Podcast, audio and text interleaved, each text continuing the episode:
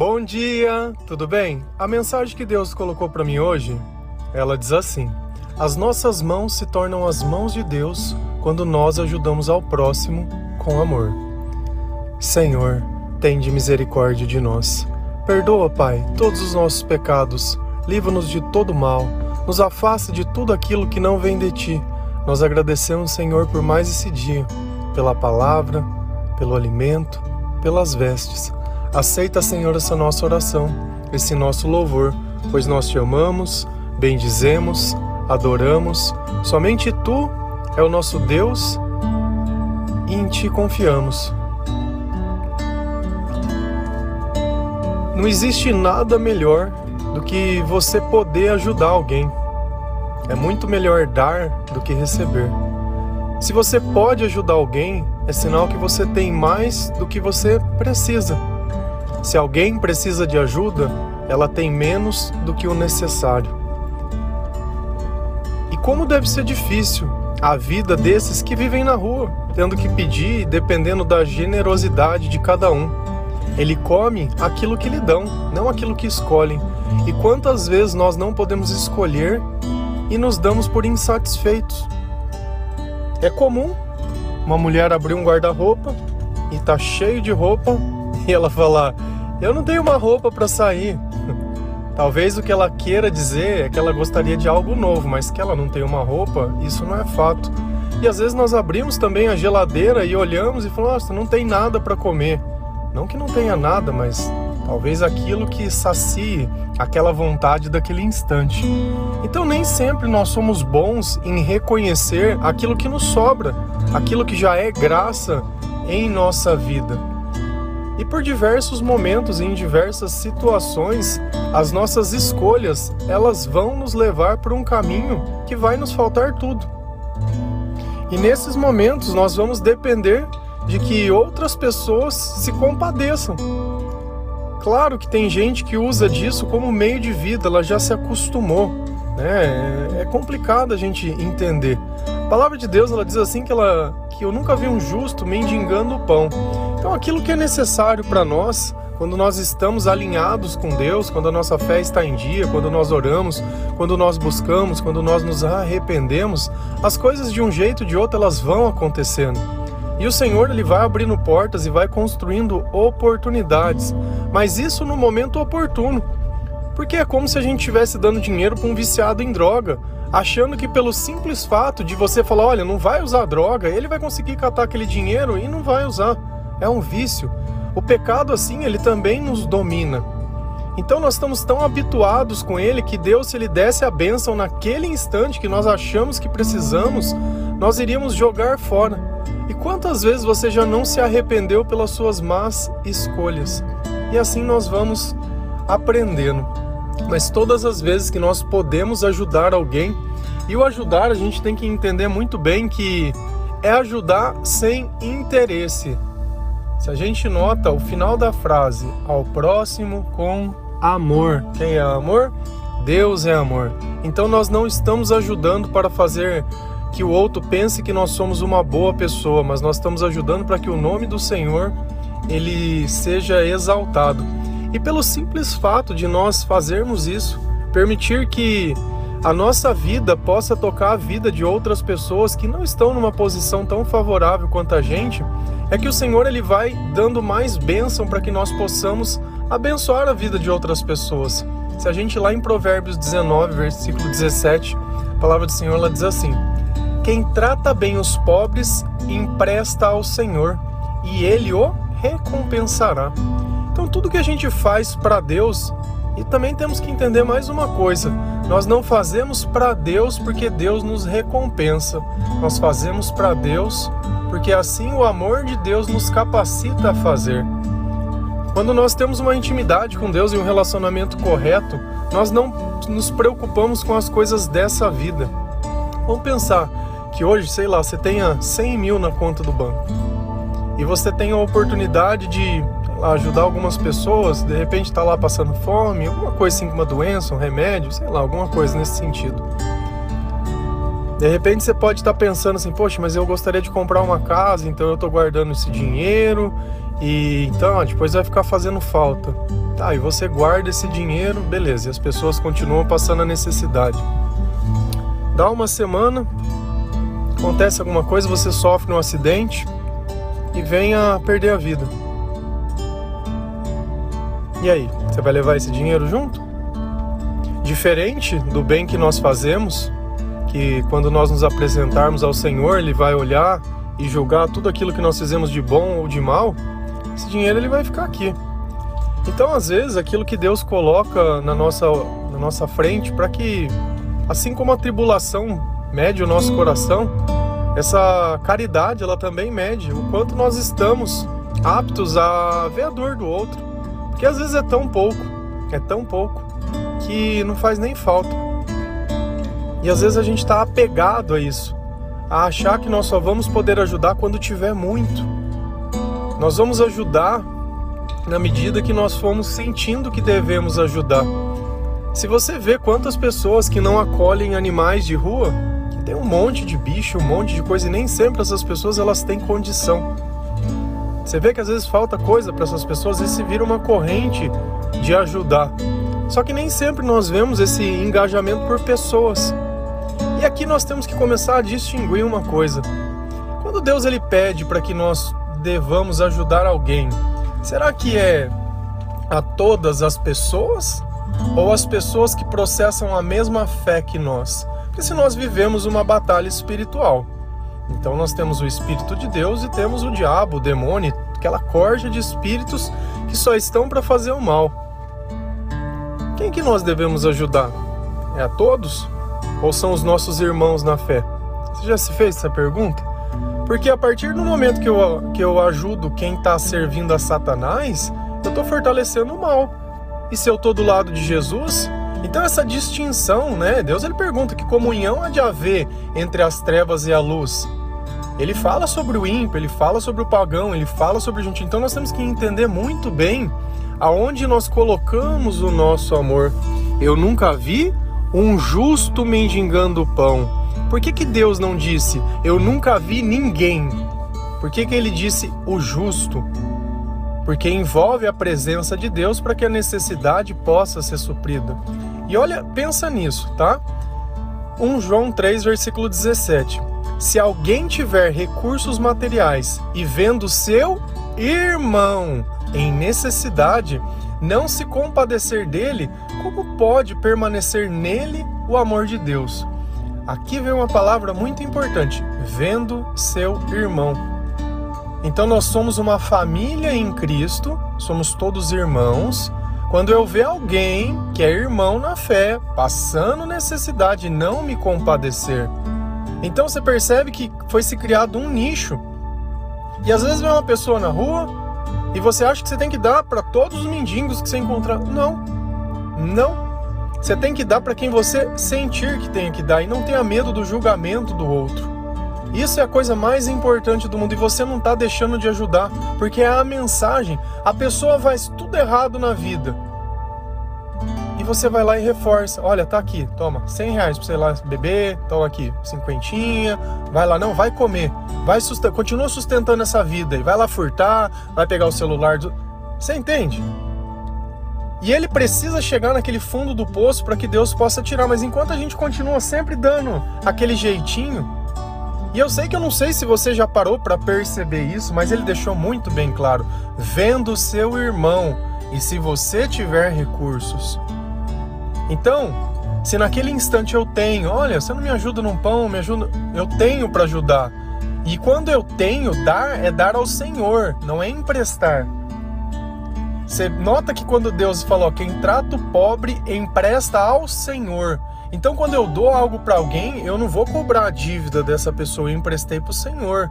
E é dele que vai vir o pagamento, não da pessoa que eu emprestei. Porque às vezes você dá o que não tem para alguém que também não tem como pagar, e essa pessoa nunca te paga e você vira a cara dela. Então, qual foi o fruto disso? Desunião? Não, nós estamos servindo um Deus que é de amor, de misericórdia, um Deus que ele dá e ajuda aqueles que são dele. Exatamente, nós vivemos uma batalha e isso é interessante. Só que também é, não adianta a gente também achar que a obra de Deus é só isso, ficar alimentando os pobres e é só isso. Então, se eu ficar dando comida para os pobres, roupa para quem tem frio, campanha da caridade, fazendo quermesse na igreja, pagando prédio e é isso aí, comida e roupa e construção. Aí beleza, aí não, então tô salvo. Será? Será que o reino de Deus é justamente isso? Ou isso faz parte de um chamado que muitas vezes nós temos de ajudar as pessoas a se converterem? A ajudar elas a entenderem que o Senhor olha por elas, que a oração delas não é em vão. Mas se a gente se resumir a obra de Deus a apenas isso, aí fica complicado. Resumir Deus ao dízimo. Não, é só o dízimo. Não, o dízimo já estou salvo.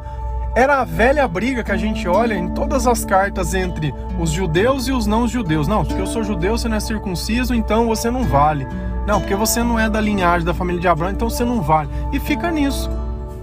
Ah, então você não dizima, então você não vale. Ah, então você não frequenta a igreja, você não vale. E começa a apartar.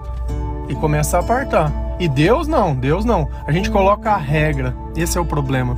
Colocar a regra sobre as coisas. Se a gente lá em Romanos 14, versículo 17, a palavra do Senhor ela diz assim: Pois o reino de Deus não é comida nem bebida, mas justiça, paz e alegria no Espírito Santo. Não é comida nem bebida. O reino de Deus não é nada dessa vida. O reino de Deus é sentimento. Justiça, paz e alegria com a presença de quem? Do Espírito Santo. E às vezes a gente acha que alegria é conquistar aquilo que a gente quer. Ai, qual é a sua meta daqui cinco anos? O que você espera? Ai, eu quero isso, eu quero aquilo. Eu quero... Cara, nós não temos esse poder. De repente o acaso vem e nos arranca tudo. E aí? E aí nós não aproveitamos as oportunidades que nós já tínhamos, não fizemos o que tinha que ser feito, não ajudamos, não amamos, não entendemos que esse reino de Deus de justiça e a justiça vem de Deus. Quando você entra na justiça por uma causa, quem decide? Não é o juiz? Você apresenta a causa, mas a decisão é do juiz. Nós apresentamos a Deus as nossas necessidades, a nossa causa, e Ele é o juiz. Eu não tenho que eu vir ser o justiceiro, eu não tenho que sujar as minhas mãos. Mas eu tenho que saber que quando eu sinto paz e alegria, é o Espírito Santo. E às vezes a gente quer fraudar isso, né? Ah, vou beber que daí eu fico feliz. Não tô bem hoje, vou tomar um remedinho, vou usar uma droguinha e legal, né? Eu não tô bem né? Eu tô triste. Claro, vive uma vida de pecado, sem arrependimento, sem oração, né? Já já tá anestesia, tá cauterizada a consciência, né? Já nem enxerga o mal como mal, né? Então já já é assim, ah, todo mundo é assim. Não, todo mundo é assim. Espero que no inferno que você vá, esteja todo mundo. Aí você não fica sozinho, porque quando alguém pede para fazer diferente, esse é louco. E se a gente ir lá na palavra de Deus, lá em Coríntios, e começar a ler as cartas que Paulo ele escrevia, ele mesmo falava: Meu, sem o Espírito Santo, tudo que eu falo é loucura mesmo, as pessoas não conseguem entender. E Deus ele revelou justamente dessa forma para que a mensagem de Cristo e a morte de Cristo não fosse em vão, não fosse simplesmente algo tratado.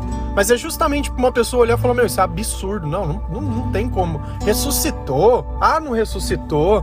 Ah, viu um coxo, ele voltou a andar. Ah, não tinha. Tirou demônio falando, deu ordem ao vento, andou sobre. Ah, não. E é justamente essa loucura, é aquilo que nós não conseguimos entender que se nós aceitarmos a nossa fé, ela vai ser acima de tudo. Porque ela está além da minha compreensão e da minha capacidade, ela está além daquilo que eu posso fazer. Então, se eu creio em algo que é maior que mim, verdadeiramente a minha fé me capacita a fazer boas obras e ajudar ao próximo. Ajudar, mas eu não posso achar que simplesmente a minha ajuda financeira ela paga, né, como se fosse um indulto, o, o meu céu. É, indulgência, que nem antigamente na igreja se vendia isso, para você poder comprar o teu pedacinho do céu. É um absurdo. É um complemento. Cada coisa é um tijolinho. Quando você vai comer, você coloca no prato diversos tipos de comida. Se você comesse só arroz, não ia dar nutrição suficiente. É comida? É comida. Mas só isso basta? Não. Eu tenho que diversificar.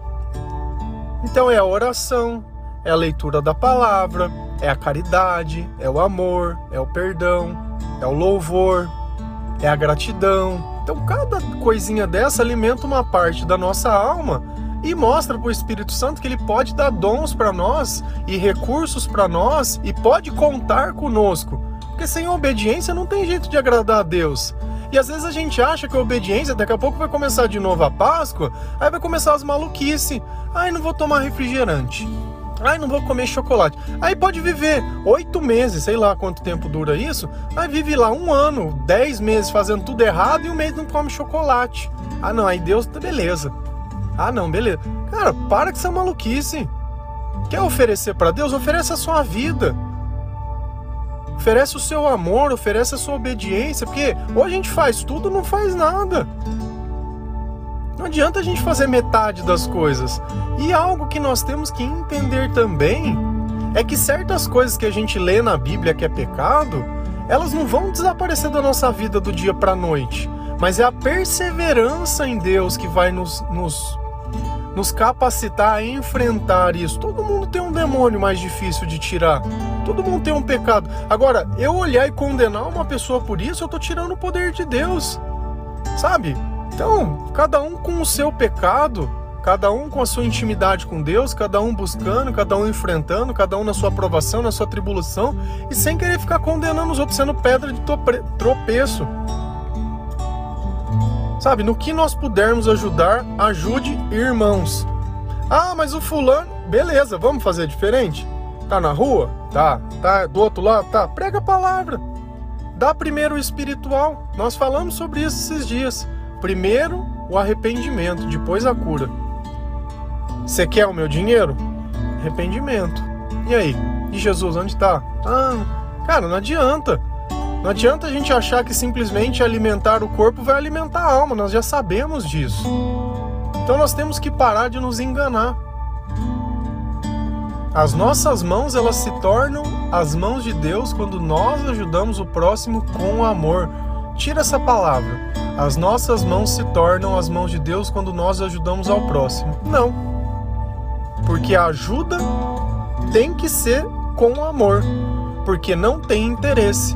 Ah, isso daqui foi doado pela empresa X. Aí coloca lá fazendo propaganda. Não, não, não, não, não, não, não. Se é para Deus, ninguém quem tem que saber é Deus, é só Ele. É só Ele, é você e a pessoa.